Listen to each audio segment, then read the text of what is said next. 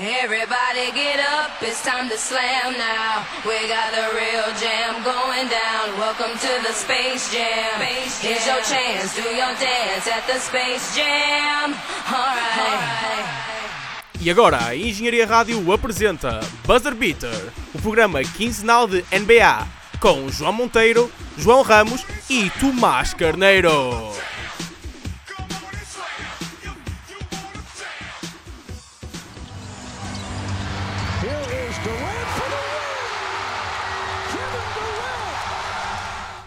Bem-vindos, pessoal, a mais um programa do Buzzer Beater, o vosso programa de NBA preferido da Engenharia Rádio. Uh, convosco estou eu, João Ramos, e as pessoas habituais, Tomás Carneiro Olá! e Fruta. Muito boa tarde. Mas hoje temos também um convidado, Francisco Mesquita. Boas, pessoal. Pronto. Uh, Pronto! que chunga para o nosso convidado! Não é? Está tá apresentado, está apresentado. Ixi. Ah, e pronto, depois deste roast, passamos então ao tema deste programa. Como já falamos dos playoffs no programa anterior, decidimos que neste, estando já próximos dos playoffs, vamos falar dos awards desta temporada, os prémios, e vamos falar deles pela seguinte ordem. Vamos falar do Six Man of the Year, do Most Improved Player, Ex- Executive of the Year, do Coach of the Year, do Rookie of the Year, do Defensive Player of the Year, do MVP e no final do programa vamos falar sobre as nossas All-NBA Teams. Ah, então, começando pelo Six Man, Tomás, como é que está o teu top? Ah, então, ah, Six Man of the Year. Sinceramente, para mim é o, o meu top 3. O meu top 3 está. Eu pus o Lou Williams em primeiro. Para mim é o vencedor do- deste, deste prémio, porque o Lou Williams para mim. ah, não, é, não é para mim, mas para o Lou Williams podia ter, sido- ter sido um All-Star e acho que, tendo em conta os números de jogos que ele fez vindo do banco, para mim é o, é o Six Man of the Year, além de ser o melhor ou o segundo melhor jogador do- dos Clippers desta época, que estão quase nos playoffs, mas pronto. Ah, mas para mim é, é o vencedor. Ah, depois eu, top 3, ah, tenho o Eric Gordon, porque acho que o, o Eric Gordon tem feito uma, não uma época tão boa como o ano passado, as percentagens estão muito mais em baixo, mas uma muito boa época vindo do banco dos Rockets, mas já começou alguns jogos. E em terceiro, não por causa das médias que tem do, do banco, mas sim por pertencer ao melhor banco da liga. Ah, eu acho que pelo menos quero fazer hum, quero fazer uma referência ao Fred Van Vliet, porque acho que é ele que manda na, na second unit dos Toronto Raptors e acho que tu- o que ele faz não está tudo representado nas estatísticas e, hum, e sinceramente eu acho que ele não vai ter não vai, não, não vai ser muito falado para Six Man of the Year mas tendo em conta que pertence ao melhor banco da liga, ou dos melhores bancos da liga, acho que, que merecia pelo menos ser falado e para mim é o, é o se calhar um bocado um bocado influenciado, não sei, ou um bocado parcial, mas ah, seria a minha terceira escolha para Six Man of the Year. E fruta. Então, Tem- p- posso- o, meu, o meu top 3 tem em primeiro lugar o Will Williams, em segundo lugar o Will Williams e em terceiro lugar o Will Williams. E acho que nesta altura da época é o único candidato com ainda hipóteses realistas a conquistar o prémio. Porque Sim. é como tu disseste, foi o jogador que mais vindo do banco influenciou a equipa para onde jogou. E acho que o prémio está, está mais que entregue e bem entregue mais uma vez ao Will Williams. também acho que sim. Eu concordo, eu não, também não meti mais ninguém sem ser o Lou Williams, porque este ano, sem ser. É que o Lou Williams puxou pela equipa dos Clippers saindo sempre do banco. Se não fosse o Lou Williams, os Clippers ainda estavam mais abaixo do que estavam. Nem o Blake Griffin, nem o DeAndre Jordan conseguiam fazer o que ele conseguiu fazer em tão pouco tempo. Portanto, para mim é o Lou Williams. Eu também acho sim. O que mais dizer, já referiram tudo. O Lou Williams tem este prémio no bolso. Uh, concordo com o Tomás, acho que o Van Vliet também merece ser mencionado. Eu tinha até como segundo.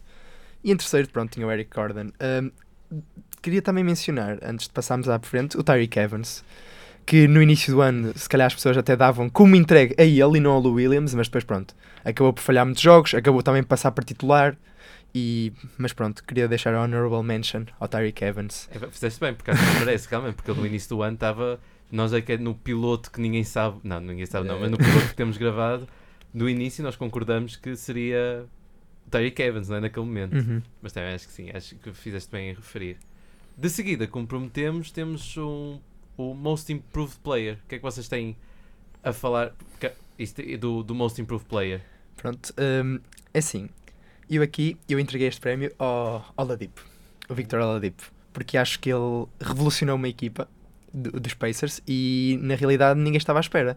Quando os Oklahoma trocaram Oladipo e Sabonis pelo Paul George, as pessoas ficaram, ok, foi uma boa troca para os Oklahoma, ninguém dava nada pelos Pacers e a verdade é que os Pacers estão a fazer uma época excelente, se não me engano, estão em quinto, Uhum, é, neste momento. Uh, e, e, opá, e acho que devido muito ao Oladipo. também. Acho que podemos dar praticamente todos os créditos a ele. Eu concordo Eh, com o Ramos, porque eu não podia dizer mais, mais porque o Oladipo chegou e mostrou o seu valor que já tinha mostrado antes nos Magic e que ninguém tinha visto nos Thunder, por isso acho que o Oladipo este ano também tem um prémio entregue. Sim, eu concordo. Também tenho em primeiro lugar o, Oladipo, acho que é o grande favorito deste prémio. Acho que é o que vai ganhar o, prémio. Deixo as, as referências para o, o Aaron Gordon, o Jalen Brown e até o Quinto Capella, que acho que foram jogadores que também evoluíram bastante esta época. O Jalen Brown é, é um caso um bocado diferente porque é sempre aquele, aquele salto que acontece no segundo ano que é muito comum. Uhum. Mas o, o Quinto Capella agora acho que foi o quarto ano na Liga que deu um, salto bastante grande.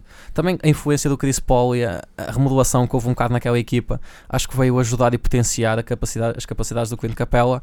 E o, o Aaron Gordon também foi um jogador que tem passado muito despercebido ah, nos primeiros três anos da Liga. Agora neste último ano mostrou-se como um jogador, um, um real jogador de valor na, na, na Liga. Fruta, tu agora deixaste muito triste. Most Improved Player, falaste do Aaron Gordon, do Clint Capella, do Jalen Brown. E onde é que está o Dinwiddie? Eu ia falar dele, não deste tempo. Eu ia falar dele. Deixaste-me muito Ei, triste.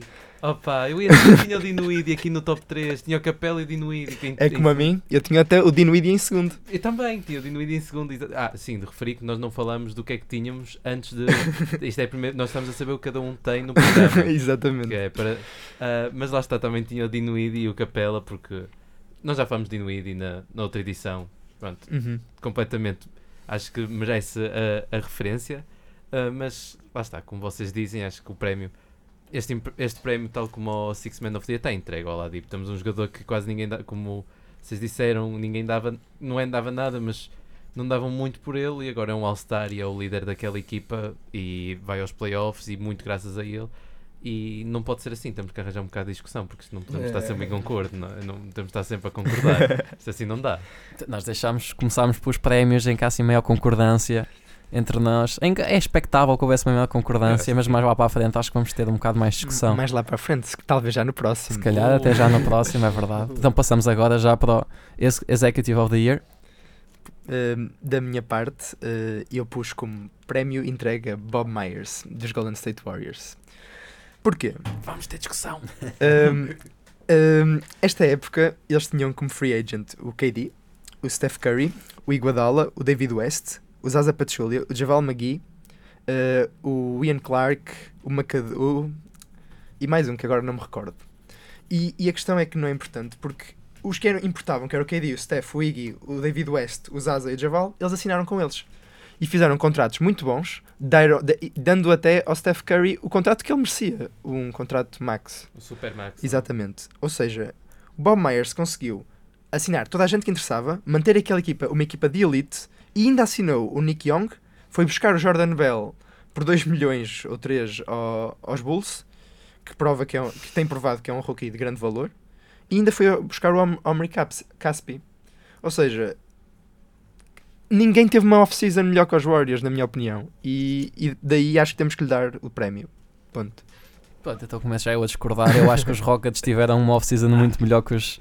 Por comparação ao que os, os Warriors já tinham e têm agora, e o que os Rockets tinham e têm agora, acho que conseguiria buscar o Chris Paul cedendo não mais Só que peças Williams. complementares. Exatamente. Cederam o Williams, Patrick Beverly, uh, Montrezl Harrell e Sam Decker, que nenhum deles Exatamente. era uma grande estrela naquela equipa, era um jogador de muito valor naquela equipa, eram bons jogadores, valores que têm, jogadores que têm um valor bom, complementar na, na liga, mas que não são jogadores que vão mudar uma equipa. E eles foram buscar um um jogador exatamente com essas características, foram buscar o, o Chris Paul que veio. Havia muitas dúvidas em relação a como é que ele ia encaixar com o James Harden nessa época, que se mostra, dúvidas que se mostraram completamente ridículas, que eles encaixam os dois muito bem. E não só isso, consegui buscar jogadores que também são perfeitos para aquela equipa. PJ Tucker, Luke Mbamute, são jogadores que encaixam ali tão bem ou ainda melhor que Chris Paul. E por isso, e por essas artimanhas todas que o Daryl Morey conseguiu fazer, eu entrego o, o meu voto ao GM dos Houston Rockets. Eu também, eu uh, também acho que. Eu, eu também dou ao Daryl Morey, por exatas razões que tu, que tu falaste, porque lá está. E além de terem reassinado com o James Harden, se não me engano. Uh, mas lá está, tem o Chris Paul por uh, muito pouco, ou em termos de importância do que tinha na equipa. E como disseste também, o Luke Mbamut, PJ Tucker, que são peças extremamente importantes, porque vão dar aquele. Aquela, não é garra, aquele, o chamado grit and grind, não é? O, vão, são jogadores que, que vão, a, vão buscar a bola, vão lutar pela bola, vão defender com, com, garra, com, com corpo. E uh, que era uma coisa que acho que até era o que faltava o ano passado aos Rockets, que se viu na, na série dos playoffs e, e que não, não tinha. Acho que o Daryl Morey, por mim, também acho que merece o Executive of the Year. Eu, eu vou concordar com os três, porque eu tenho em primeiro lugar o Daryl Morey, o dos Rockets, por tudo o que já foi dito. Trazer o Chris Paul por meio, meio tostões é quase Uhum. visto assim. Mas também o Bob Myers, por tudo o que conseguiu eh, no verão. Acho que os dois merecem estar no top 2. Mas meto aqui como uma menção rosa, no, em terceiro lugar, o Sam Inky do 76ers. Uhum. Porque parece finalmente que o The Process está a dar frutos. E tudo por causa dele, de todo o trabalho que ele tem conseguido até agora e da equipa que conseguiu, de certa forma, juntar, como os jogadores Iliasova, que agora estão a mostrar que são bons saídos do banco. Acho que ele também merece estar nesse top 3 dos melhores executivos. Então não, É, sim. não só aquel, eh, as, as peças que ele foi buscar também o Ilyasova, como estávamos a falar antes do programa, e o Bellinelli, Exato. Esse- esses pequenos moves também que são extremamente importantes e que fazem diferença no, Uhum. no coisa. Acho que sim, faz sentido. Mas assim, eu não consigo pôr o, o GM dos 76ers no, no top 3 quando temos também Scott Layden dos Timberwolves e temos, por exemplo, Sam Presti dos, dos Thunder. Sim, mas eh, só voltando aqui aos 76ers, vocês davam o prémio ao Sam Hinkie que saiu da liga há 3 anos, ou 2 ou 3 anos, ou o que foi, ou ao Brian Colangelo? Pois, eu acho que isto se calhar Ah. já vem de, de antes, não é? Pois assim, eu, eu, Pois. eu gostei da menção ao Rosa ao Sam Hinkie que, que foi. eh, como é que eu dizer? apedrejado pela maneira como pegou, pouco fez com os 76ers nesta Sim, liga, mas que mostra claramente que os frutos estão, estão aqui, apareceram finalmente. Depois de. Os adeptos dos 76ers tiveram de conseguir aguentar aqueles dois ou três anos de miséria, mas que. um, o Sam Hinkie pode agora mostrar que claramente valia toda a pena porque eles conseguiam não uma, não duas, se calhar até três peças de jogadores de muito potencial na- nesta liga. Daí a minha menção rosa ao senhor. Exatamente. Hum. Porque, porque- e o Brian Colangelo também, lá está. O Uhum. trabalho Sim, o Brian. Colangelo que agora recebeu esse- esses frutos do, do Sam Hinkie, mas que efetivamente tem, há que dizer, conseguiu encaixar essas peças, fez os bons movimentos, como, como já disseram, eh, esta época, buscar o Ilyasova e o Bellinelli, que são jogadores que encaixam bem naquela equipa e que claramente têm o seu mérito. Eu também acho que sim, Portanto, então, depois de tanta discórdia aqui no Executive, finalmente. Discordo da tua parte, não se deixe É, concordar. é. Exato, é verdade. não, mas eu acho que sim, tem razão em alguma parte. Acho que, eu acho que provavelmente quem vai levar o prémio será Daryl Morey. Daryl Morey. A cena é que, Não, da, minha, da minha percebo- parte, eu, eu gostava, não é gostar, mas eu, eu acho mesmo que o que o Bob, o, que o, Bob Myers fez é muito difícil. Não, claro, faz, e faz todo sentido o, o que tu disseste, porque ele também merece menção, obviamente. Sim, eu acho que o Bob Myers, por exemplo, quando tens uma equipa com quatro, quatro jogadores que vão a All-Star, conseguir, conseguir lidar com aqueles egos todos, com quatro pessoas a querer Sim. contratos enormes e ele conseguir manter eh, ano após ano os quatro jogadores na equipa e manter um bench competitivo, Sim, sim. eu acho que não está ao alcance de todos. Sim. Não, claro que não. Claro.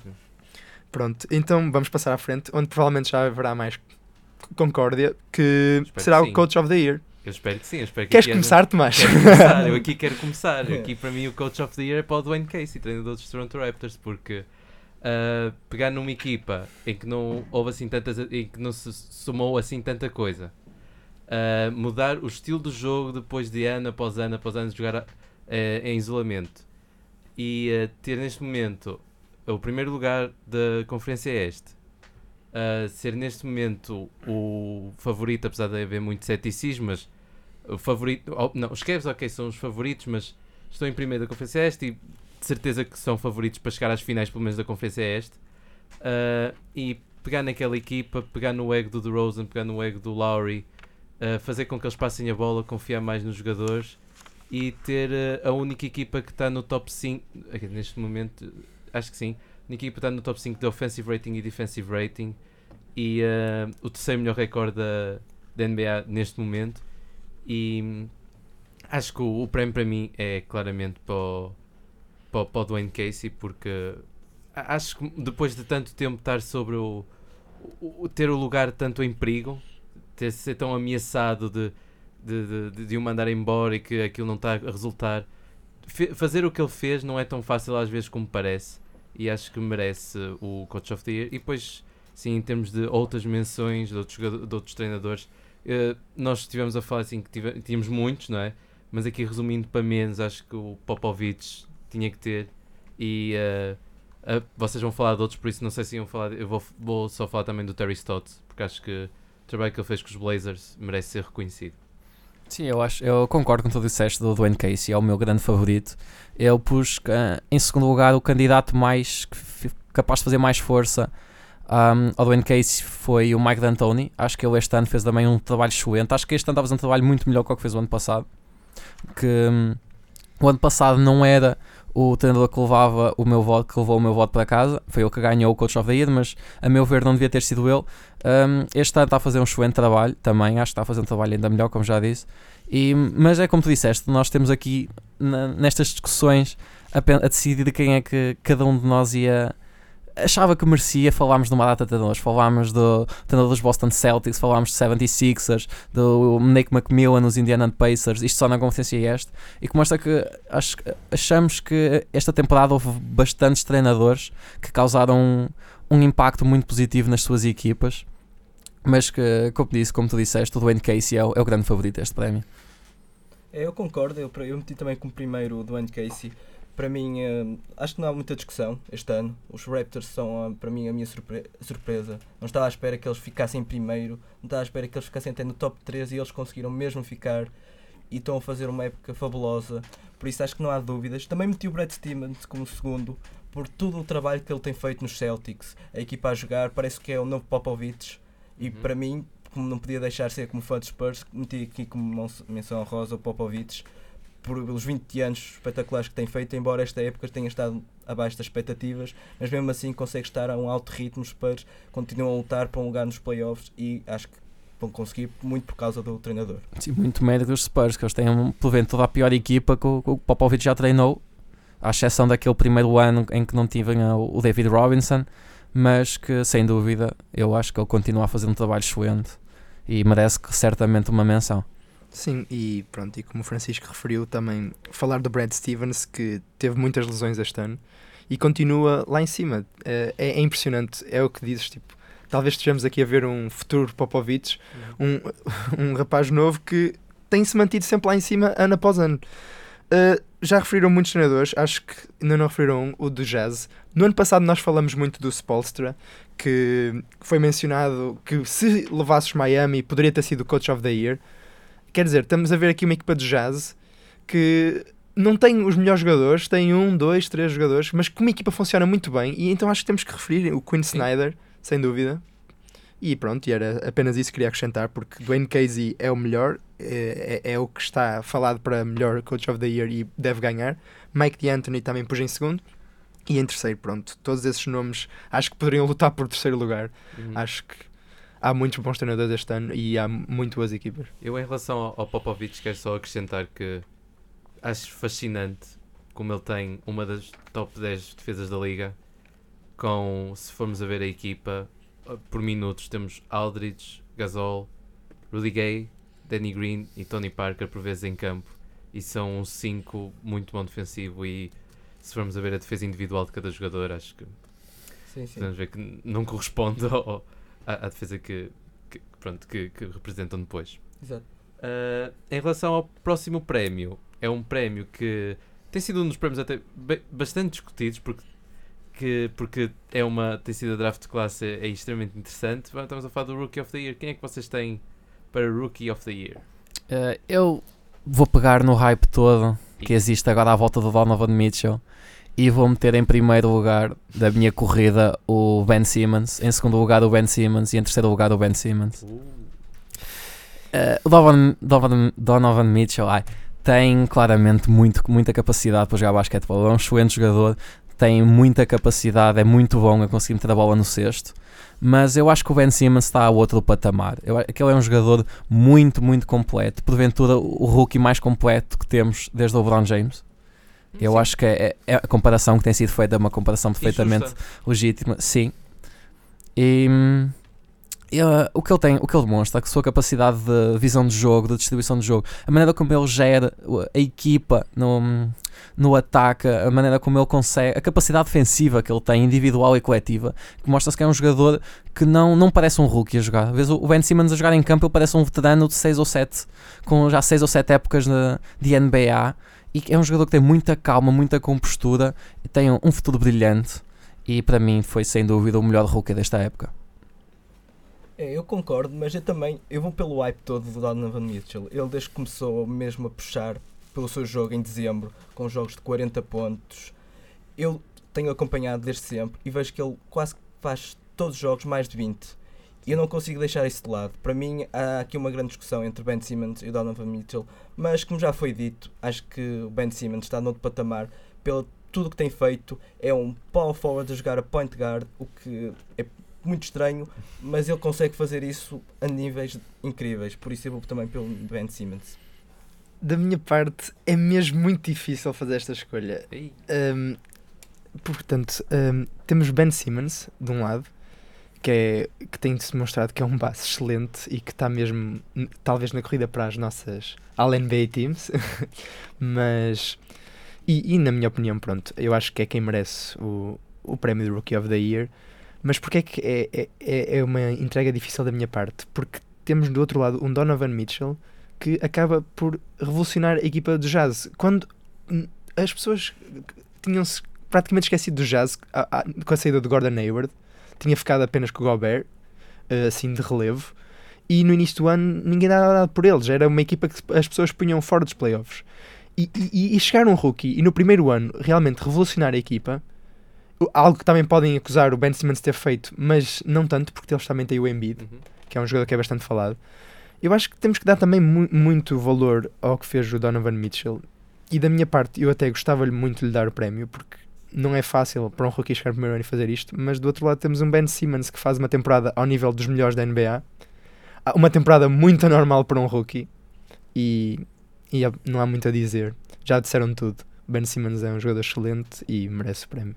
Eu, ahm, eu, eu concordo. Eu, lá está, para mim também, em primeiro lugar. A mim não, não é difícil, também acho que o, Ben Simmons é o Rookie of the Year, ah, porque ele não tem tantos pontos de média como o Donovan Mitchell, mas tem mais, como o Fruta já disse, Mas tem tudo o resto. tem tudo o resto, exatamente. Ah, é, eu concordo com o que tu dizes sobre o Donovan Mitchell, sobre ninguém dar tanto pelo jazz no início mas acho que isso também acontecia porque acho que as pessoas eh, desvalorizaram, desvalorizam muito, ou desvalorizavam, o impacto que o Rudy Gobert teve na equipa do ano passado do, dos, dos Utah Jazz.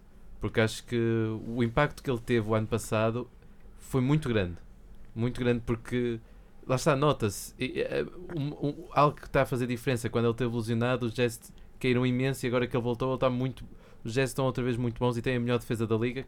Prémio que já vamos falar sobre Defensive Player of the Year. E, mas, e por isso eu acho mesmo que o Ben Simmons devia levar o, o prémio para, para casa e fico feliz por eh, nenhum de nós cair eh, no, de falar sobre ah, o Ben Simmons não é rookie porque teve lesionado a época passada. Ah, eu percebo isso, mas ah, ele não jogou na mesma. Ele esteve fora, mas não jogou. E isso faz diferença. Não, mas nós estávamos a dizer pronto, que o Ben Simmons era melhor no resto de tudo, mas estamos a esquecer de uma coisa muito importante. Ele não é melhor na free throw percentage. Ah, também não é melhor na 3 point percentage. Ah, Mas, mas, mas, Não, mas- em tudo o resto é melhor. uma brincadeira apenas. mas, é, mas sim, é, obviamente, lá está. Ah, To- todos, os lançador, todos os jogadores têm limitações. E lançador, não há dúvida que o Donovan Mitchell é muito superior ao, ao Ben Simmons Uhum. como lançador. Dúvida nenhuma, mas Um, acho- um jogador não é só um lançador. Exatamente, e lá está. Eu acho que a coisa mais, mais fascinante é mesmo o que o Fruta disse, que é o facto de ele parecer um veterano, ele não parece rookie, ele joga com uma calma. É- é- é- eu gosto muito de ver por causa da calma com que ele joga. Ele, ele domina o jogo mesmo sem a bola nas mãos, às vezes, porque ele, ele, ele mexe as coisas todas. É, é um jogador especial. Eu acho que é um, um jogador que tem potencial de, de- de- não é potencial, já o fez, de mudar uma equipa completa e, e, e acho que temos felizmente um grande jogador para o, para o resto do, da NBA nos próximos 20 anos. Sim, não mudar só a equipa, como mudar toda a NBA, porque há quanto tempo não temos um jogador tão alto como point guard? Há Exatamente. mesmo muito tempo e podem meter o LeBron James, o Giannis, que não são a mesma coisa a jogar a point guard como é este Ben Simmons que consegue fazer tudo. Ele a point guard faz tudo, ele a jogar naquela posição é como fosse um base normal. Sim, só que, só que tem mais 20 centímetros em cima. Exatamente, o que é uma vantagem para os outros. E a velocidade que ele tem com a bola. Porque ele é alto, mas é muito rápido com a bola. Sim, e a visão, se nós formos a ver muitas vezes os jogos que ele faz, ele está sempre a olhar e consegue prever as jogadas. E é a maior parte dos estilos dele é- vem daí. Que ele está sempre a prever o que é que os outros vão fazer. O- Ele também é muito inteligente, o que lhe tem valido muito de todo, todo o mérito que lhe estamos a dar. Uhum, sim, completamente. E sim, e estávamos a falar de jogadores veteranos eh, e só dar uma menção honrosa para terceiro lugar. Jason Tatum, na minha opinião, que também parece um veterano. Quando chegou estava a manter percentagens de triplos Absurdas. incríveis. Pronto, agora já baixou um pouco, mas acho que na mesma tipo, merece aqui uma menção honrosa porque não está ao nível dos outros dois que têm sido muito falados, mas dos outros rookies todos, acho que foi o que realmente se destacou. Eu, em relação ao Kuzma, só em, Sim. ao Kuzma, em relação ao Tatum, tenho, tem só, não é, não é um problema, mas acho que eh, ele, sem dúvida que é muito bom. Eh, eu, pronto, eu era um bocado cético no início do- da época, porque o lançamento não parecia transparecer-se para triplos, mas felizmente é o contrário. né? Eh, mas acho que o facto de ele ser a quarta opção, pelo menos no início da época, influenciou um bocado Uhum. essas médias. Mas sem dúvida que é grande jogador. Mas também, como menção a Rosa, o Kyle Kuzma, não é? Que é a Sim. sensação Kuz que faz. Mas espera, estás a dizer que o melhor rookie dos Lakers não é o Lonzo Ball? Esta época, esta época parece que sim, ah, eu, eu acho que sim. Sim, mencionamos o Lonzo Ball no nosso podcast. Finalmente! Passado três edições, Também conseguimos falar do Lonzo. depois de um jogo como o de ontem, em que duas tentativas de triplo faz um, é, é um bocado difícil. Ah, Esse jogo não foi. Não, coitado. Ah, Mas Enfim. ele é bom. Ele é bom. Estamos aqui a falar. Sim, sim. Ele, ele- Sur- ele é promissor ainda É- assim. E tem uma visão de jogo. É. Eu, eu acho que ele, lá está, tal como o Ben Simmons, acho que é um jogador que muda o jogo. Sim, é, Uma visão de é passe. diferente do costume, mas tem que melhorar eh, algum, o remate. O remate. lançamento, o lançamento tem que melhorar. Tem que. Não sei, aquilo deve ser muito psicológico e então tem que ser treinado não só por ele, mas também por toda a equipa técnica que está atrás dos Lakers. Eu acho Uhum. que não é só a culpa do jogador. Tudo em volta faz pressão nele e ele acaba por. Com tudo e volta, estás a dizer, família, certo? Também. Ah, também, claro, não quer deixar. eh, E o hype todo, família, claro. sim, o hype. E, mas eu acho que a parte mais importante é que já ninguém julga o Magic por ter mandado embora o D'Lo, o D'Angelo, porque acho, pronto, acho que o Lonzo já provou que, que eles têm ali point guard para o futuro. Sim, e ele é, ele é muito bom. E ainda bem, espero que seja para, um- para o futuro, porque eu acho que na verdade ninguém quer ver maus jogadores, não é? Nós queremos é uma liga cheia de talento com bons jogadores, odiamos ou não um jogador. Ahm, de seguida, temos eh, um, um prémio que eu acho que, sinceramente, é dos. De início parecia de início parecia um óbvio e assim de repente, a- pelo menos no- a meu ver, parece um bocado não tão óbvio. Defensive Player of the Year. O que é que vocês têm a dizer sobre isso? Eu vou já instalar a regra que usei para, para decidir estes meus, uh, as minhas votações, os prémios e as, as ao NBA Teams. Eu tenho o princípio que há um threshold de 60 jogos. Se queres, se, se um jogador quer receber um prémio no final da época, está numa, quer receber este reconhecimento, tem de jogar uma quantidade significativa da época. E é um número arbitrário, os 60 jogos. Qual é a diferença entre 50, 59, 57, 55, 60? Mas É um critério teu. é, para todos isto que eu usei porque não houve nenhum jogador, não calhou até agora haver um um jogador que eu tivesse aponderado que tivesse na marca dos 55 ou que viesse a acabar a marca dos 55. Houve sempre uma clara distinção. Ou vai ficar abaixo desses 55, ou nos 50, 50 e poucos, ou até abaixo, ou vai ter 60 ou mais. Por esta razão, eu não entregaria o prémio de melhor defensor da Defensive Player of the Year ao melhor defensor da liga. Não tenho o Rudy Gobert como um dos, um dos meus candidatos ao título. E então entrego por isso ao Joel Embiid o prémio de Defensive Player of the Year e deixo ainda as menções ao Paul George e ao Anthony Davis. O Anthony Davis porque conseguiu, se calhar não é por tudo o que ele fez, esta época vai estar mais ao f- no outro dos prémios, se calhar, mas muito, muito desse sucesso veio no meio campo defensivo. E o Paulo Jorge, que liderou uma das melhores defesas da NBA, mas que não, é, não entrega o prémio a ele por causa da, da quebra clara que existiu após a lesão do Robertson, que veio mudar muita coisa naquela equipa e que E a até mesmo falta. a opinião sobre o Paul George, sobre a influência dele na defesa. Exato, então essa falta de capacidade de conseguir continuar, conseguir continuar a liderar aquela defesa não lhe entrega o prémio. Entrega ao Embiid, que acho que tem feito uma, uma época excepcional no, no capítulo defensivo. Os 76ers têm uma, uma excelente defesa, acho que do top 8, 7 da liga. Sim, acho que sim. E é claramente o, o esquema defensivo é todo à volta do Embiid. É um, o, jogador que está lá no meio, que protege tudo que se aproxima do cesto. Os jogadores, ou qualquer base, tem receio em atacar o cesto, sabendo que o Embiid está lá presente. E acho que é um, um grande difference maker naquela equipa, nesta liga. Eh, Eu também meti o, o Embiid, porque por tudo o que já foi dito, acho que não é preciso dizer muito mais. Meti o Gobert, porque pronto, a equipa com menos pontos, melhor defensivamente. Acho que também não há grande discussão em que o Rudy Gobert, embora tenha menos de 60 jogos, como já foi dito, acho que ele deve estar de certeza no top 3. Mas depois eu estou ainda indeciso no- no- para acabar o meu pódio entre o Anthony Davis e o Paul George. Muito porque o Anthony Davis ultimamente tem feito jogos espetaculares em termos de blocos, feito um triplo-duplo com blocos, e eu acho que nós estamos a dar, acho que as pessoas estão a dar underrated a ele em relação a Defensive Player of the Year e também ao Paulo Jorge porque domina nas steals e continua a ser um bom jogador defensivamente. Já me tinha esquecido, caramba, do, do, do triplo-duplo com blocos, pois foi. Nossa, Verdade. Já me tinha esquecido. que besta. Mas voltando um pouco ao que o Tomás tinha dito, eh, no início da época, quando as pessoas falavam de Best Defensive Player of the Year, o que é que as pessoas pensavam? Ka- Kawhi Leonard, Draymond Green, Gobert.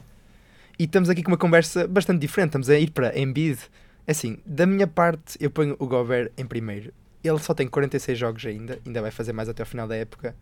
Mas a forma como a presença dele revolucionou o jazz e, e, e os tem neste momento nos playoffs, para mim tem que ser visto tipo, como uma, uma razão quase. eh, é, é- é uma, é só essa razão torna logo para mim o digno de first pick. O Gobert revoluciona uma equipa, mete nos playoffs uma equipa que, como já disse anteriormente, ninguém dava nada por ela, ninguém as punha nos playoffs no início da época. Sinceramente, para mim, pronto, o Gobert, primeiro, primeiro lugar. Depois, exato, vem o Embiid, por todas as razões que vocês já referiram. E em terceiro, pus um jogador que vocês não referiram. Pronto, vocês falaram do Paul George, mas como já disseram, o, o Paul George baixou muito a opinião sobre ele depois do Robertson ir embora. Agora veio o Corey Brewer e pronto, voltaram a acertar na defesa e sem dúvida pronto que os Thunder estão muito bem agora neste momento, muito melhor do que uma pessoa estava à espera. Já, já demos até muito enxovalhanço nos Thunder durante estes programas. Mas eh, em terceiro lugar eu pus o Kevin Durant. E, e, e as pessoas, Kevin Durant, então o Draymond Green não é a pessoa que realmente defende naquela equipa? É assim, eu acho que a defesa dos Warriors, quando o Kevin Durant joga, é, é completamente diferente. E, e ele domina a paint de uma forma que, quando eu penso no Kevin Durant de Oklahoma, é, é- é quase tipo, é mind-blowing. Tipo, nunca pensei ver o Kevin Durant a defender de forma assim. Tipo, ele tem que uma média de dois blocos por jogo para aí. Algo assim. É, Em- E eu acho que, tipo, nunca. de- a pensar para aí há 5 anos ou 4 anos, nunca pensei que Kevin Durant evoluísse assim tanto defensivamente. E da minha parte, talvez seja um pouco tendencioso, se- seja eu, tipo, porque gosto muito de Kevin Durant, mas eu acho que Kevin Durant realmente merece aqui a menção de terceiro lugar. Eu acho que eh, eu, eu, eu essa parte do, acho que tendencioso vamos ter sempre, não é? Por isso não precisas salvaguardar essa parte porque lá está, é, vamos ter sempre a, a nossa coisa. Mas eh, concordo completamente contigo. Eu também, para mim, o Defensive Player of the Year é o, é o Rudy Gobert. Apesar de, de perceber, o Embiid também está lá muito perto, mas o impacto que o Rudy Gobert teve, eh, para mim, é, é absurdo. Eles são a melhor defesa da liga desde que ele voltou.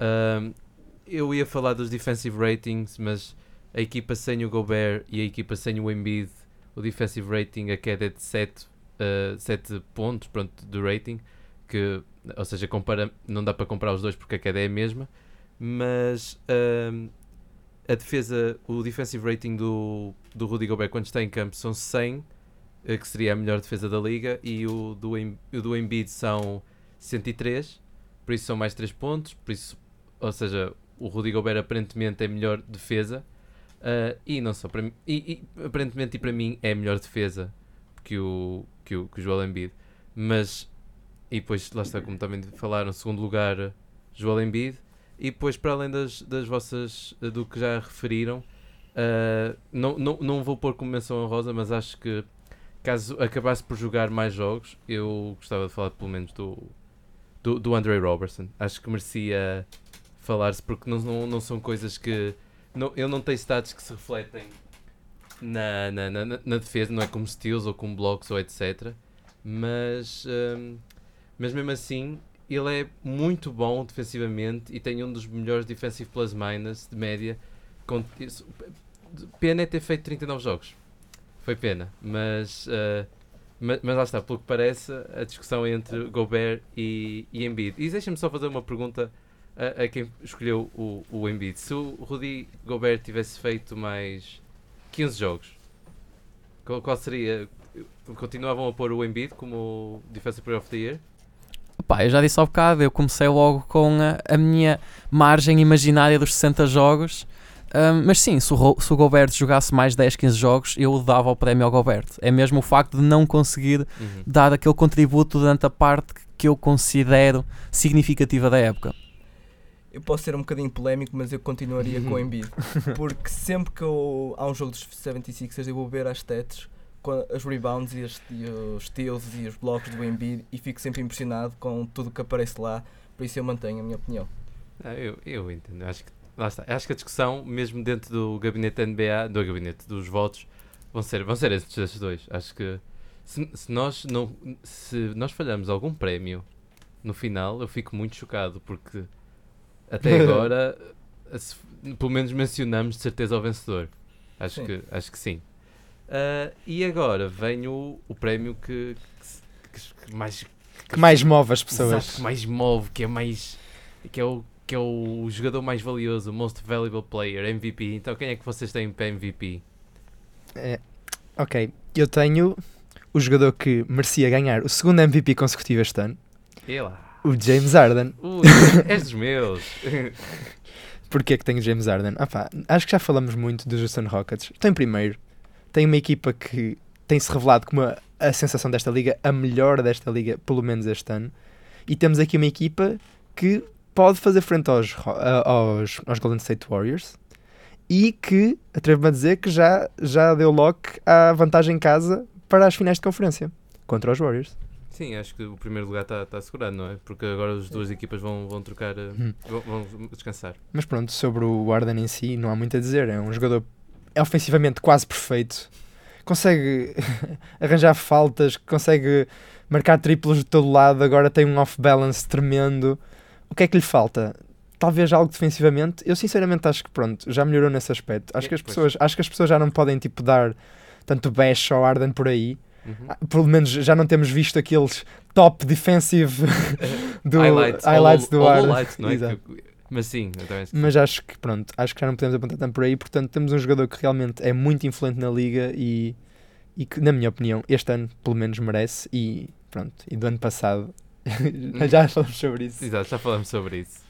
É, Eu concordo com o Ramos em relação ao Arden, para mim é a primeira escolha, embora não concorde com a parte de ser o segundo consecutivo, mas, mas também queria dar menções honrosas ao Anthony Davis por tudo o que tem feito depois do de Marcus Cousins ter se lesionado e sem deixar de ser ao LeBron James por ainda continuar a levar uma equipa às costas com 34 anos, o homem continua a dar-lhe bem e acho que não podemos deixá-lo de pô-lo fora deste top 3.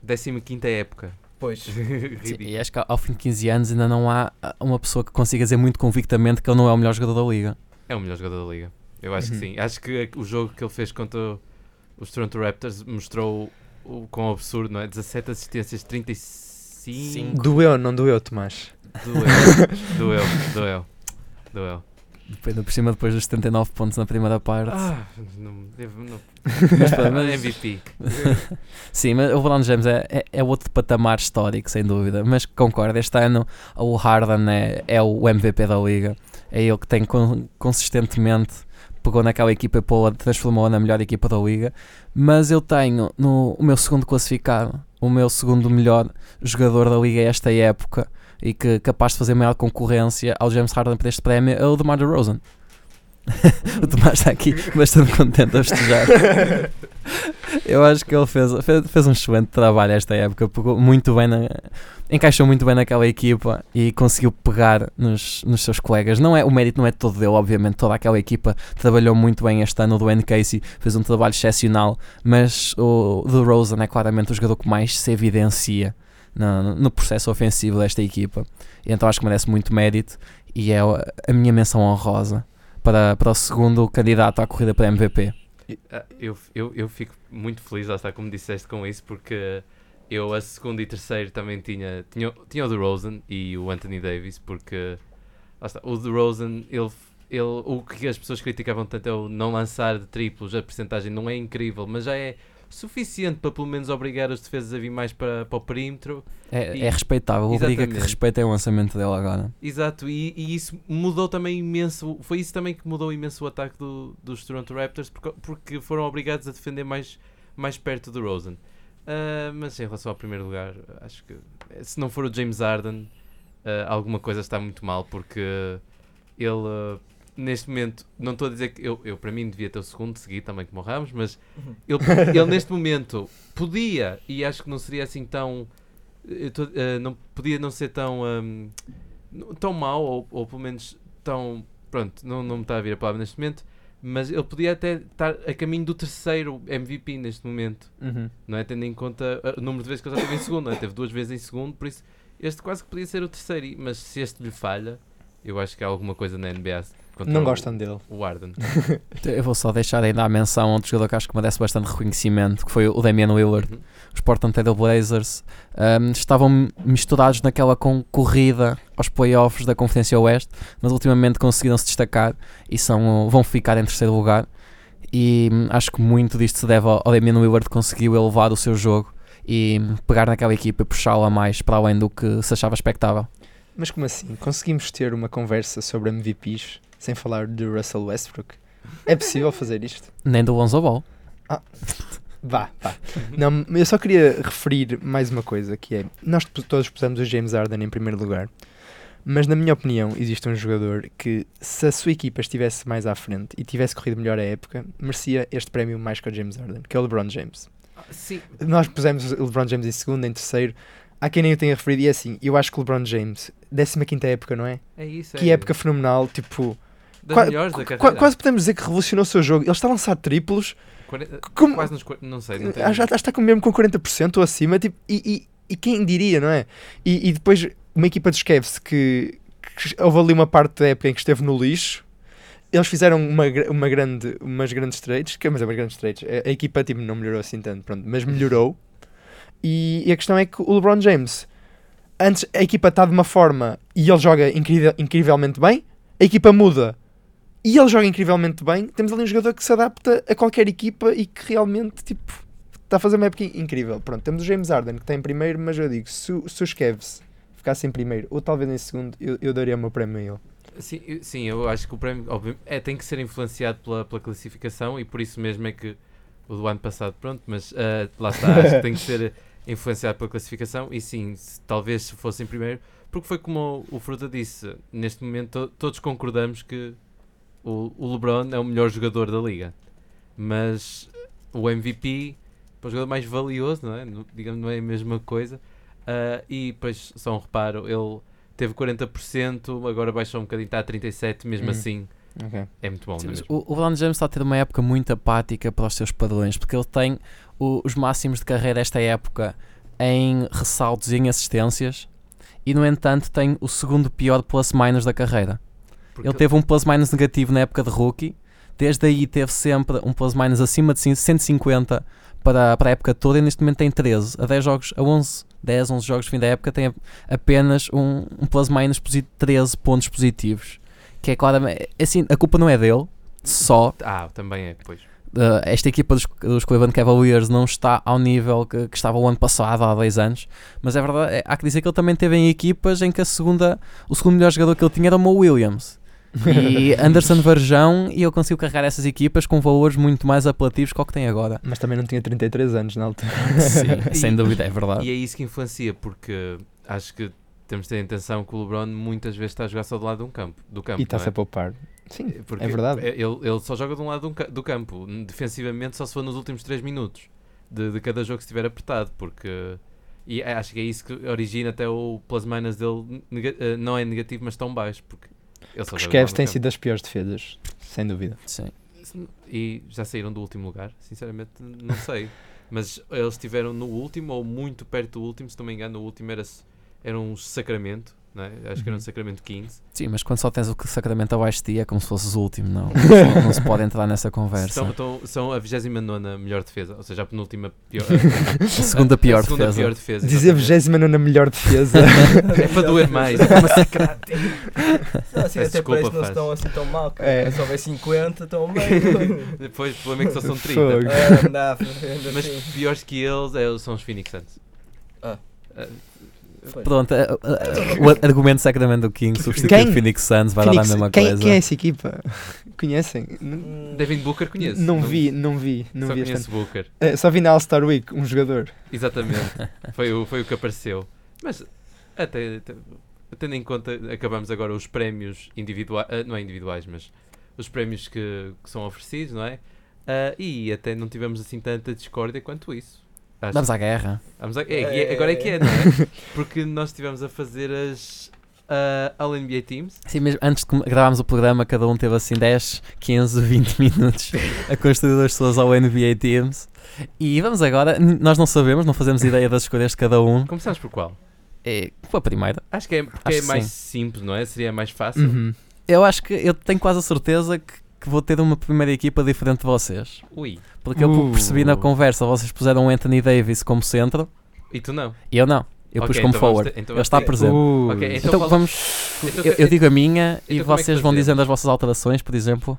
Ah, acho que podes dizer, acho que cada um podia dizer as 5. Sim, dizemos os 5 E jogadores. depois falamos por Ok. as Ou, ou- ou- para causar mais suspense, dizemos primeiro os bases e depois os fora. não, não, as 5 equipas, depois falamos das, das diferenças entre todos. Tá bem, Porque tá bem. Os Ok. concordamos, acho que não é necessário argumentar muito. Ok, Ok. então eu na minha first team ao NBA tenho James Harden e DeMar DeRozan como os bases, LeBron James e Anthony Davis como os forwards e Joel Embiid é o meu poste.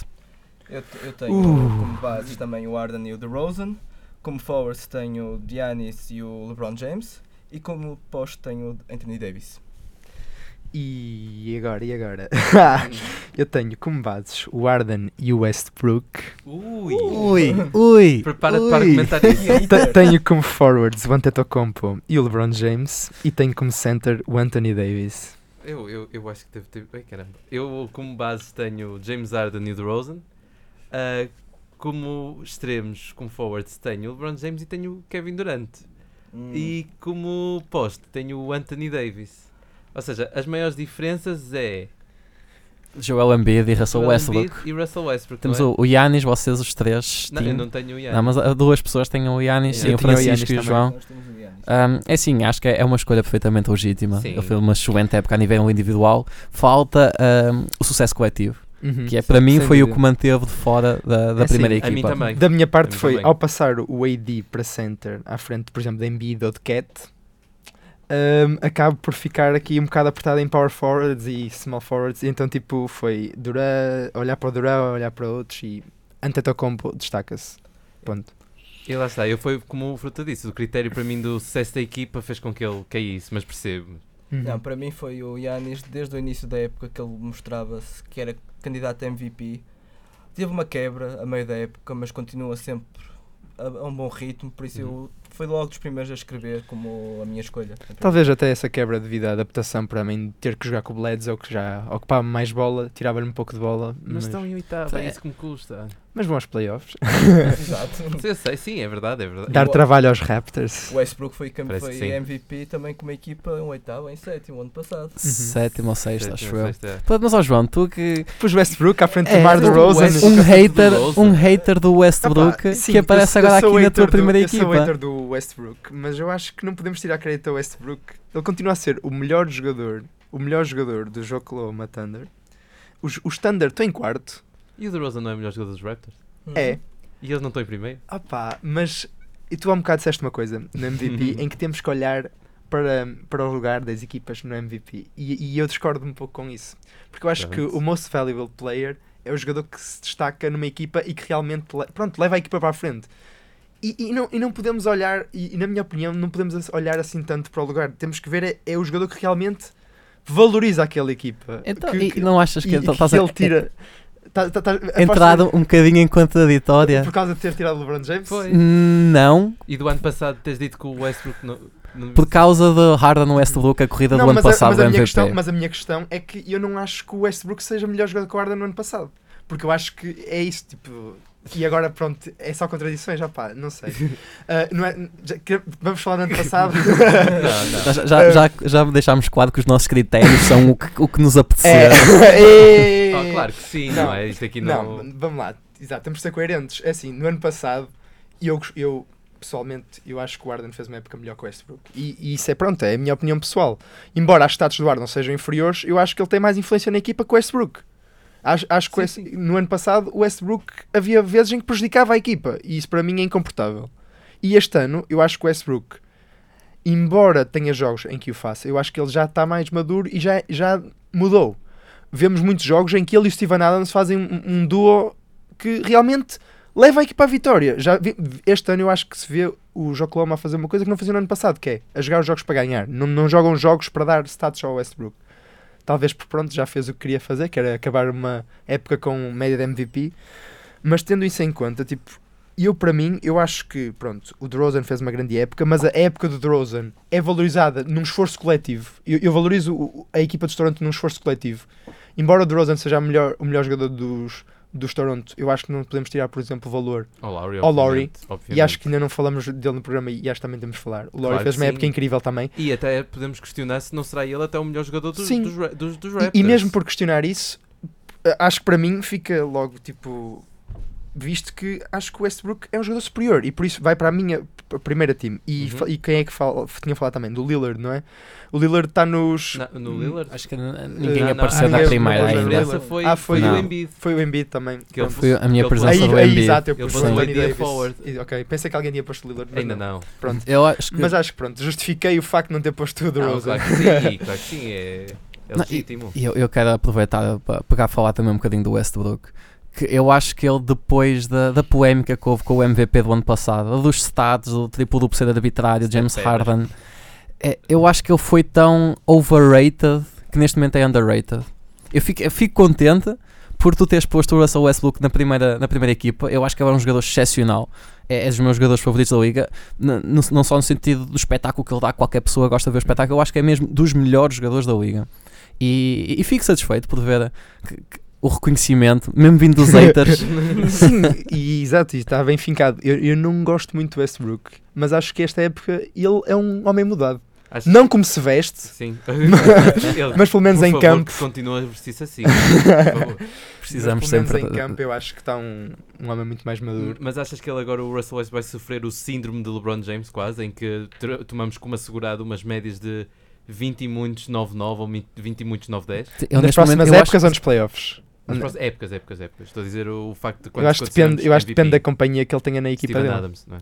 Neste momento, só Steven Adams é que está certo. Paul Uhum. George provavelmente vai sair.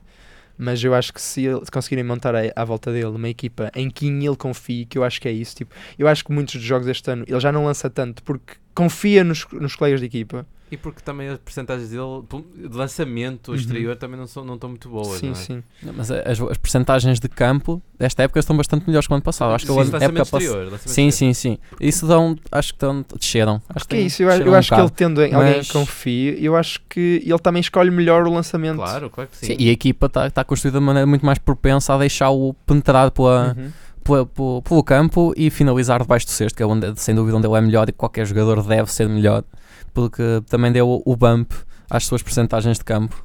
Claro, claro que sim. E é impressionante como ele tem uma percentagem em campo tão alta com uma percentagem de lançamento exterior tão baixa, não é? Que ronda os 29%. Lá está, é Sim. muito baixo.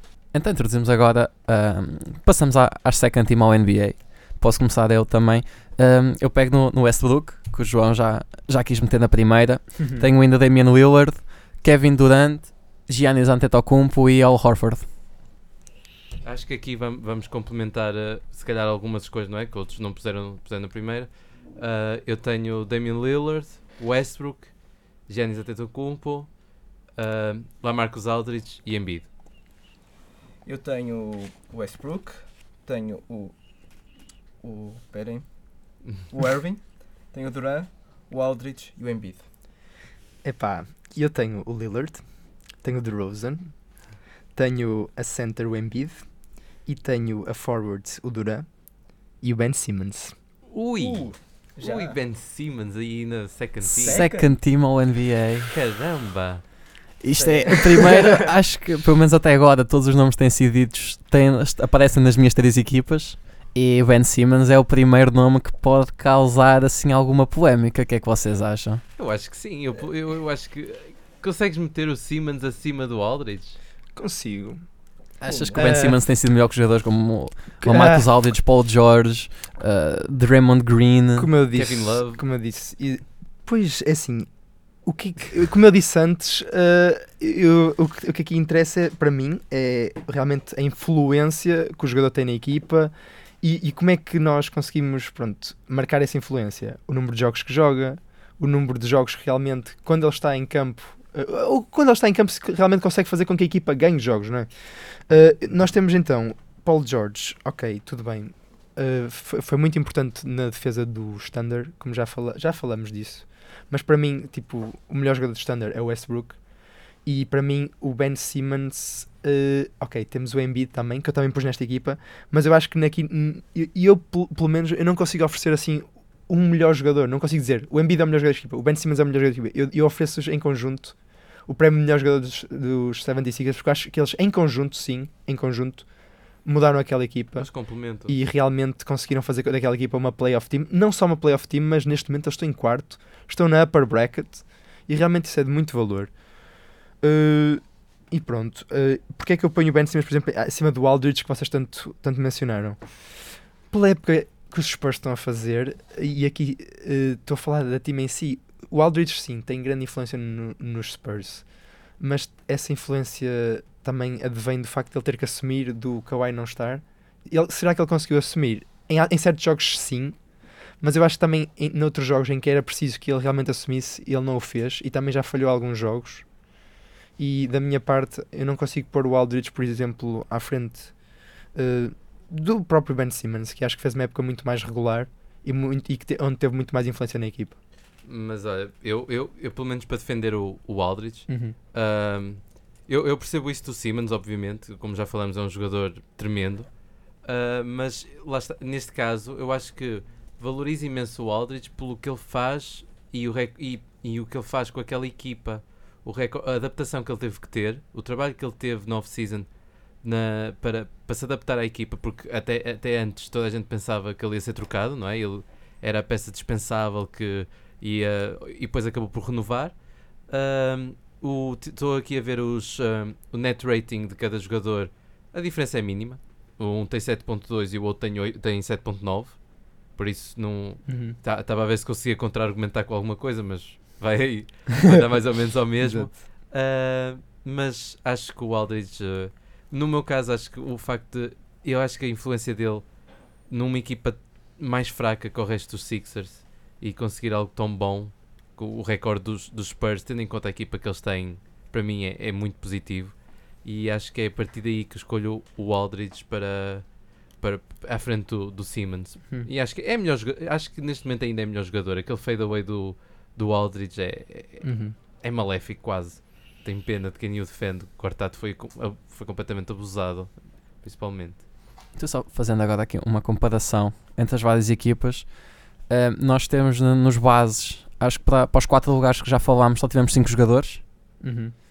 Temos sido bastante consistentes. Agora, não já não me lembro qual de vocês é que puseram o Irving. Foi o eu. Mesquita. Foste só, foste só eu, tu. fui eu. Então eu falo. lá. Pronto, é, é, nós, então nós os, os, os três temos sempre os mesmos quatro. Exato. Sim, que é o, puseram o Lillard também. Sim, o Westbrook e o Lillard agora nesta equipa, por isso mais o Harden e o DeRozan. Exatamente. E o DeRozan e o Lillard. então tu puseste o Kyrie Irving em vez do Damian Lillard. É verdade, eu meto o Irving, principalmente por, tal como fiz com o Giannis, que é o impacto que ele teve inicialmente, na primeira metade da época e um bocadinho depois.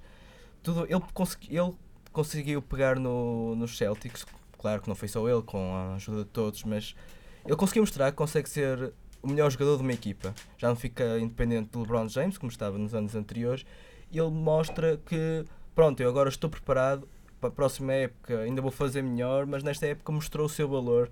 E acho que os números podem, não sei se acho que são um bocadinho piores do que os do Lillard relativamente aos pontos, mas eu vou mais para o impacto que ele tem em- na própria equipa, porque o Lillard consegue ter o McCollum, consegue ter o, o Nurkic e acho que o, o Irving e também é um bocadinho pelo gosto pessoal. Eu Uhum. nunca gostei muito do Lillard, daí não estar com ele em na segunda equipa e prefiro o Kyrie Irving do que o Lillard. Sim, Eu admito, tocaste aí num ponto interessante que é o que aconteceu no início da época, porque nós muitas vezes somos influenciados por, por, pelos eventos mais recentes. Nós e, o, e os votantes. nota-se Sim, sim, sim. vezes isso. E acho que eh, aqui nota-se que, que nós fomos, porque os Blazers estão agora na, na modo cima. Se me dissessem na marca de 40 jogos em que os Blazers estavam em, fora dos playoffs, que me dissessem que eu ia dizer que o Lillard merecia ficar à frente do Kyrie Irving, eu não- ia achar que fosse possível.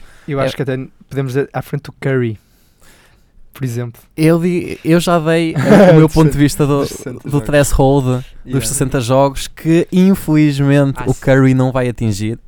Por isso o Curry não está nas minhas, nas minhas três equipas. Na minha Uhum. também não. Por causa disso, simplesmente também. Porque acho que nesse caso, eu, pelo menos na, na minha opinião, punha, punha-o à frente do DeRozan. Como o first team da NBA. E portanto à frente do Westbrook. Frente do Westbrook, exatamente. Não, ele se, se, ele, se ele tivesse atingido esta marca com os números, com o, impacto que teve ao longo desta época, eu não o punha em primeiro lugar, mas punha-o aqui segundo, na, na segunda, na segunda equipa à frente do Willard. Punha. Ahm, mas então, já que estamos a falar aqui da- dos ausentes por lesão, passamos à posição de poste, que o Rudy Gobert ainda não apareceu. Não sei se vai aparecer nas vossas Porque equipas. tu puseste à frente o Orford, não foi? Eu pus ao Horford, foi assim. Foi a Já primeira. estamos a falar da terceira equipa? é? Não, não, segunda, Ah, ainda, sim, segunda ainda. Ah, ok. respeito Ah, tu aí meteste o Al Horford. na segunda equipa? O Al Horford foi Sim, o meu posto. Vocês três tiveram o, Embiid, eu tive o Embiid na primeira equipa e apareceu Pois, agora aqui o Al Horford. Nós tínhamos o, o Davis na primeira, exato. Exatamente. Sim, sim. Isso consequência disso aí. Ah, e, e, ah, não sei se achas que vale a pena argumentar agora o Orford ou caso não apareça depois na próxima lista. Podemos passar à frente então. E, E ver o que é que acontece. o que é que acontece. Sim, sim. Olha que eu acho que há alguém que não pôs o Al Horford em nenhum. Uh, Eu acredito plenamente que haja quem não tenha posto o Al Horford em nenhuma. ah, então, então vamos à, à terceira equipa. Eu, eu posso começar. Força. Ah, como base pus o Kyrie Irving e o Chris Paul. Ah, e depois eu pus o Al Horford a, poste. E depo- eu estava aqui com uma dúvida que nós tivemos aqui a andar para, para trás e para a frente em relação ao Jimmy Butler. Porquê? Ah, se o Jimmy Butler não for forward, aí ele fica fora das. da- da- pelo menos das minhas All-NBA teams. Mas se ele for forward, é um dos forwards que eu ponho. Caso contrário.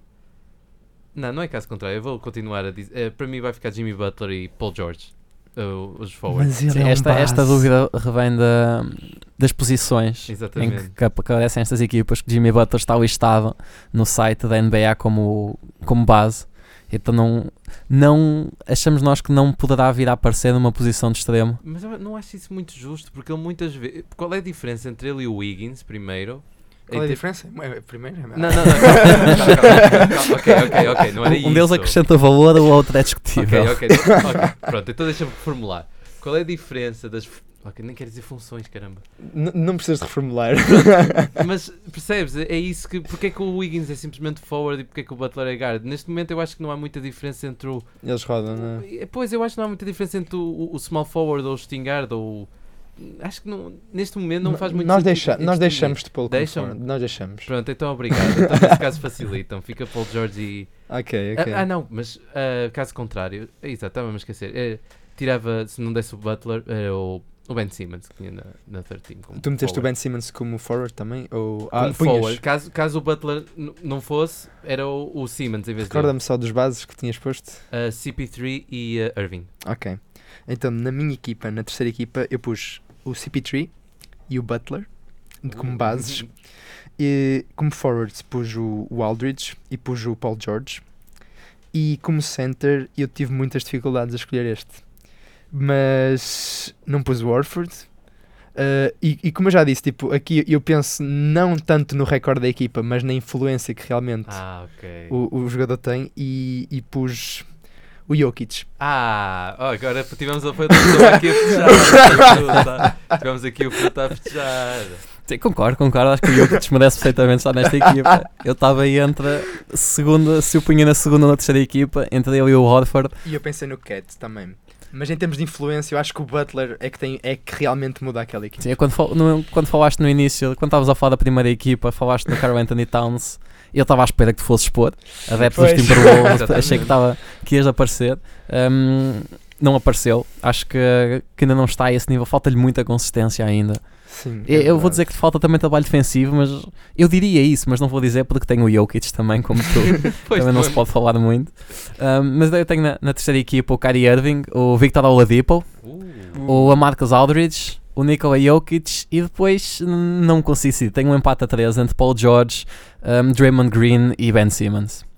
ok. Eu estou relativamente diferente de vocês os três. Eu, a base, escolhi o Steph Curry e o Damian Lillard. Uh. Meti aqui o Damian Lillard. Uh, forwards meti o Ben Simmons e o Paul George. E aposto meti o Rudy Gobert. Uh, final, então lá está a, a dúvida que O critério das lesões.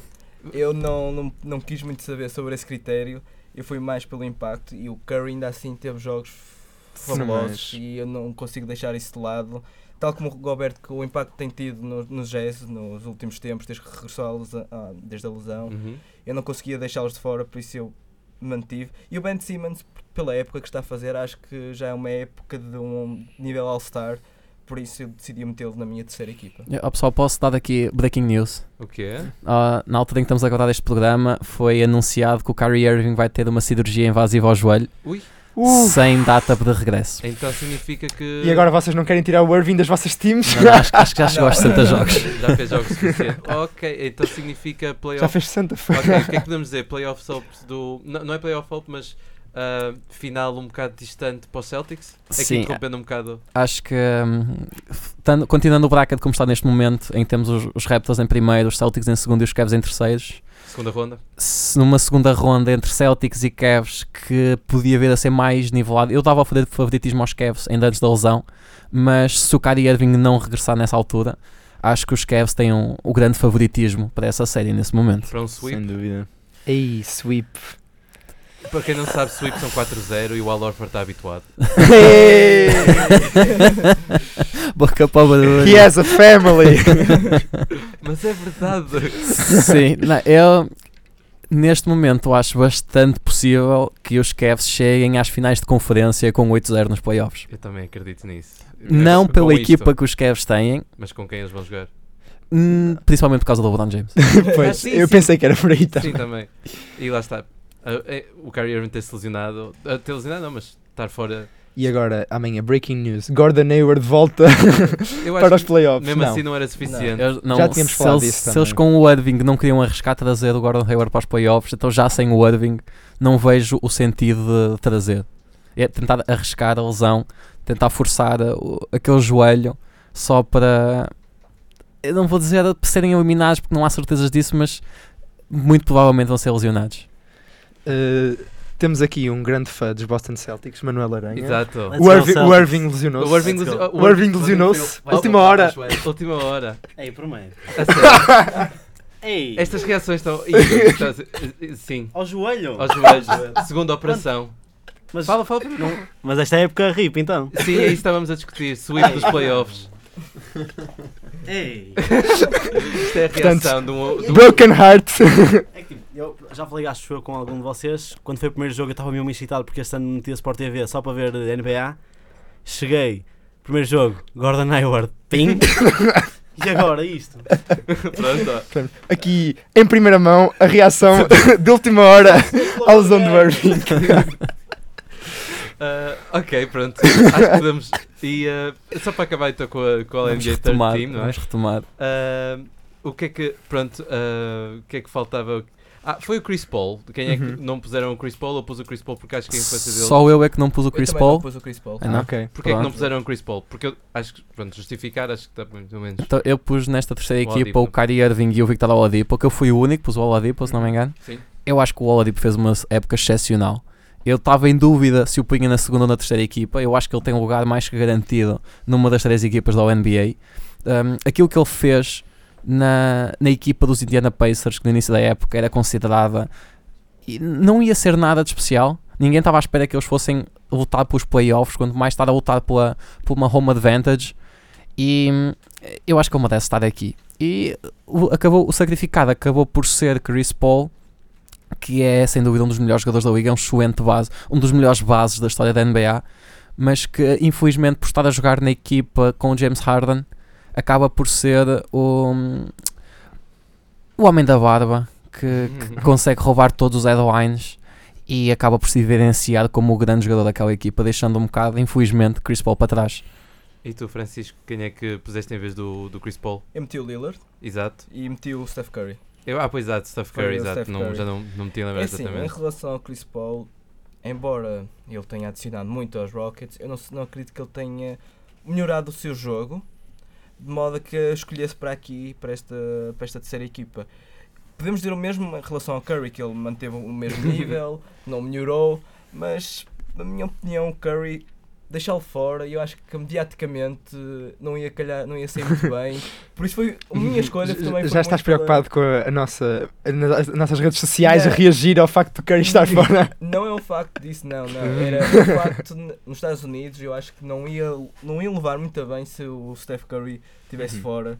E foi, por Também causa, que foi muito por causa disso que Isso eu o acredito também. Acho que Sim. se ele estiver fora é capaz de haver um. Sim. Porque há muitas dificuldades em aceitar, às vezes, quando os jogadores jogam pouco, aceitar que eles estejam de fora. Isso também acho que faz sentido. Ah pá, da minha parte acho que ainda não temos fãs nos Estados Unidos, por isso não, não, Não, se- sim, sim, não senti nenhum problema em deixar o, o Curry de fora. Até porque, e falando do, C- do CP3 que vocês disseram, sobre o impacto dele ser diminuído pelo facto do Barba estar na equipa, é assim, temos que recordar-nos que eles fizeram 16 wins seguidas só depois do, do CP3 chegar. Ou seja, não é o Arden sozinho naquela equipa. Claro não. Sim, não- Temos ali o não que CP3 não. que tem um impacto dúvida, medonho sem também. dúvida. Eles têm sempre um ball handler Hall of Famer com a bola nas, com a bola nas mãos. Sempre, sempre. sempre. O Eric Gordon? Não, eu acho que não existe nenhum É, então não é sempre. Não, oh, pronto, ok, mas normalmente ou nunca, está os, nunca estão os dois no banco, acho eu. Eu acho que o Mike D'Antoni tem feito um excelente trabalho nisso que Uhum. quase todo o jogo. Eu, eu, eu acho que ele tenta, eles tentam mesmo ter o jogo todo. Sempre com um, Um deles. deles. Exatamente, o James Harden ou o Chris Paul. É, ok. Pois e, e lá está, eu também acho que sim, por isso é que eu pus lá o Exato, Chris Paul eu também. também acho, Chris que, Paul. acho que o que ele faz, e não só, não só no ataque, porque ele comanda o ataque também e às vezes tem o- a experiência que falta ao Arden, que foi muito acusado pelo Kevin McHale, que ele não levou muito bem, não foi? O James Arden, quando o, o ex-treinador dos Rockets criticou a falta de leadership do, do, do, do Arden e ele não gostou muito. E acho que às vezes o, o Chris Paul complementa isso. Ah, mas Mas então, deixem-me só, oh, João e Tomás, vocês Ui. que atribuíram o Defensive Player of the Year ao Rudy Gobert, que não, não Por tomaram em conta as lesões, mas não puseram na- nas equipas ao NBA. Olha, vou-te ser no meu caso, porque eu acho que o Warford continua a porque o Warford não esteve assim tão longe, eh, continua a ser muito bom defensivamente e eh, muito mais versátil que o Rudy Gobert ofensivamente. Por isso, em termos de jogador, acho melhor jogador porque ele defensivamente, obviamente não está ao nível do Rudy Gobert, mas é muito bom. E no início, ah, talvez no primeiras, nos primeiros dois meses consideraria oferecer- dar o, o Defensive Player of the Year até ao Al Horford. E eh, para mim, ele é o melhor, ele é o jogador mais importante dos Celtics, o Al Horford e eh, eh, é, um- é um jogador excepcional e acho E, e foi por causa disso, acho que ele é melhor que o, que o Rudy Gobert na mesma. E não foi o facto das lesões que influenciou. Uhum. Assim, e é, na minha parte, é o que eu já disse, é, é o impacto que tem naquilo, na, na equipa. Uh, o Gobert, para mim, foi o jogador mais impactante na defesa de uma equipa. E neste caso, eu meto o CP3 em vez do Curry, que seria a minha go-to pick se, se o CP3 não fosse a minha terceira. Uh, porque simplesmente acho que na época em si, acho que o CP3 foi mais impactante na equipa dos E na Rockets. defesa também. Sim, é e na nós defesa dos. Rockets, sim. Do que o Curry foi na, na season dos Warriors. Eh, E eu, eu, eu, para mim, o Curry, se tivesse jogado os jogos todos e- e os jogos que jogou realmente demonstrou que teria esse impacto, eu acho que estaria se calhar até em na primeira equipa, Era, pois, era à frente do Westbrook até. Mas ele jogou mesmo muito poucos jogos. Depois 50. E é assim, e eu para mim não consigo pôr em nenhuma destas três equipas porque temos muito bons jogadores e este ano realmente é que se nota isso e não consigo pôr o Curry numa destas equipas e tirar qualquer um destes jogadores. Pois, e, eh, e lá está. Imagina, os Warriors têm estas. Os jogadores que jogam nos Warriors têm estas médias e eles jogam à espera dos playoffs, não é? Eles Uhum. estão 82 jogos à espera. Eles, e, e pronto, é isto. E sobre os jogadores que não estão, quem é que acham que seria- será o maior snub do- da- das, das, das teams? Draymond Green? Uh, é assim, eu até posso começar. eh, na- nas minhas seria o Oladipo. Exato. Pus aqui também Lou Williams, em que acho que merece uma menção, pelo menos esta época. E depois pus também Irving, claro, e Kemba Walker e Dwight Howard. Ah, pois, por causa dos jogos, não é? O 30-30. A cena é que, pronto, em termos de recorde, estes dois jogadores estão um bocado abaixo do que se- seria de esperar, mas como eu já disse, eu não ligo muito a isso, eu ligo ao impacto que eles têm na equipa e estes dois jogadores são basicamente uma equipa. E, portanto, eu acho que merece aqui a menção. Uhum. E vocês, os outros snubs? Eu deixei de fora Chris Paul, como já falaram, Rudy Gobert também, Stephen Curry. Um, vou, deix- vou ter de deixar dois de entre George, Green e Simmons, porque não consegui. Não consegui decidir entre eles. Se tivesse de decidir um muito forçadamente, se calhar ia pelo Draymond Green, Uhum. pelo impacto que ele tem só não, não na defesa, mas no o overall game da, da equipa, ia deixar Simmons e Paul George de fora. Uh, mas acho que, que- que concordámos na grande maioria da, da construção destas três equipas, não se calhar na, na posição entre primeiro, segundo ou terceiro, mas o global dos jogadores presentes, Sim. acho que, que não, houve, não, não deu asa a grande, grande discussão. Eu acho mais estranho é ninguém ter mencionado Lonzo Ball para nenhuma das equipas. Visto que ele devia Terceira todos os- menção, terceira menção num programa. Ele devia vencer todos os prémios, Eu acho que segundo a minha previsão. Mas não, estou a gozar. Chamas-te Lavar Ball? Ah, descobriram, não. Mas também, lavar bola aqui. Mais uma vez, também o Isaiah Thomas, acho que também devia ser aqui. Oh! estar aqui definitivamente. Oh. Teve um grande impacto em duas equipas, por isso devia estar em também duas equipas. Não, agora mais a sério. Isso deixo- era se quisesse dar cabo das, das All-NBA Teams. É, Sim, exatamente. Mas agora, mais a sério, deixei de fora o Butler, o Oladipo, o Chris Paul. E acho que estes, se calhar, são aqueles que mais possam dar dúvidas em relação a alguns que eu escolhi e podia talvez trocar eh, nos próximos tempos, mas por enquanto vou manter esta. Eu vou só dizer que eu deixei, nó- nós todos deixámos o Carl Anthony Towns fora das nossas equipas, Sim, e o mas Lowry. eu E o acho, Lowry, sim, sim, mas eu acho que o Carl Anthony Towns vai aparecer numa destas equipas. Eu acho que se aparecer não é muito justo, porque... Sim, eu, eu não acho que ele mereça lá estar, mas eu acho que ele vai aparecer. Sim, Eu acho que sim. está. E- mas tal, tal Na, como, na terceira ou na segunda. eu também acho que sim, mas tal como dissemos, eu como snub também poria à frente, não Carl Anthony Towns, mas DeAndre Jordan e Jokic, que não acabei por pôr, Sim, porque também. acho que são jogadores que tiveram, e Rudy Gobert, porque acho que tiveram mais impacto. Uhum. Sim, e até mesmo o, o Andrew Wiggins. Eu acho que se calhar- depois disto tudo, se calhar será mesmo a maior snub se não aparecer. Tu agora, mais tu agora roast? estás só a tentar dar-me trigger, não Mais, estás? roast, mais roast no Wiggins, já não chega o último programa, nós aí... Isto agora temos que criar uma, uma rotina. Vai ser que ser falar um bocadinho do Lonzo Ball, dar um bocado de roast ao Andrew Wiggins. Eu acho que o Wiggins, é- eu acho que ele é muito parecido com o Rudy Gay, aqueles pontos vazios às vezes. Que, que- que- uma pessoa vê, ah, muitos pontos por jogo, mas nunca tem.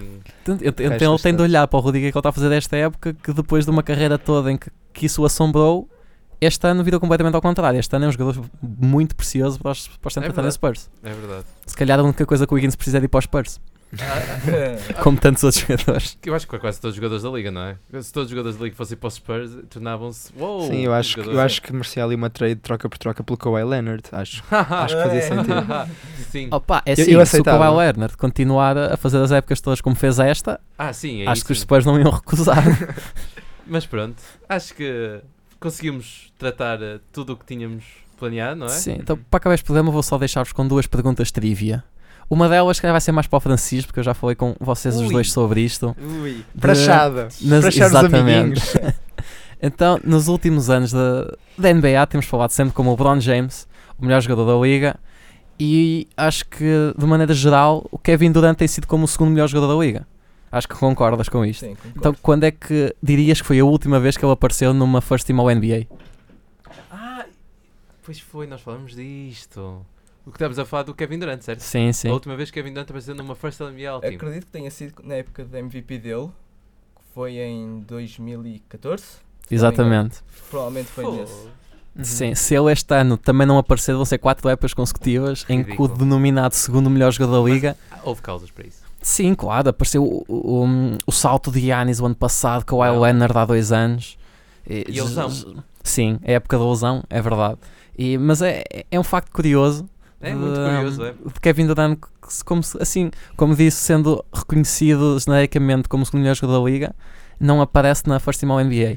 E agora, em contraste, agora após três, Ui, quando é que foi a última vez que o LeBron James não apareceu na First Team ao NBA? Uh, no rookie year? Ou no segundo? 2004. Não foi assim tanto. 2005. Mas quase. Foi 2007. 2007? 2007. Ok, nós estávamos Falhou ali uma a, vez? estávamos a aspirar demasiado também. Ah. Ele foi First Team em 2004, acho eu.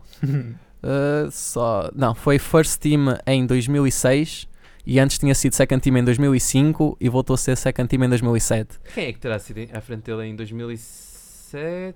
2000 foi do- Forward. Tracy McGrady, se A calhar. Há de ter sido qualquer coisa. Uma Dirk- combinação de Tracy McGrady e Dirk Nowitzki, Tim Uh, Duncan. Tim Duncan, exatamente. Uh, mas olha, falando sobre o Duran, estavas aí, pronto, a enxovalhar mesquita, mas tu tiravas, tu tiravas o Duran de segundo melhor jogador da NBA? Não. Mesmo ele não estando na Não, já- não, não, não. diz. Continua acho a que- dizer eu acho que que ele seria o segundo melhor sinceramente- jogador da liga. Exato, eu acho que ele sinceramente não se importa nada. Desde Sim, que depois aparece daí- o anel daí no dedo.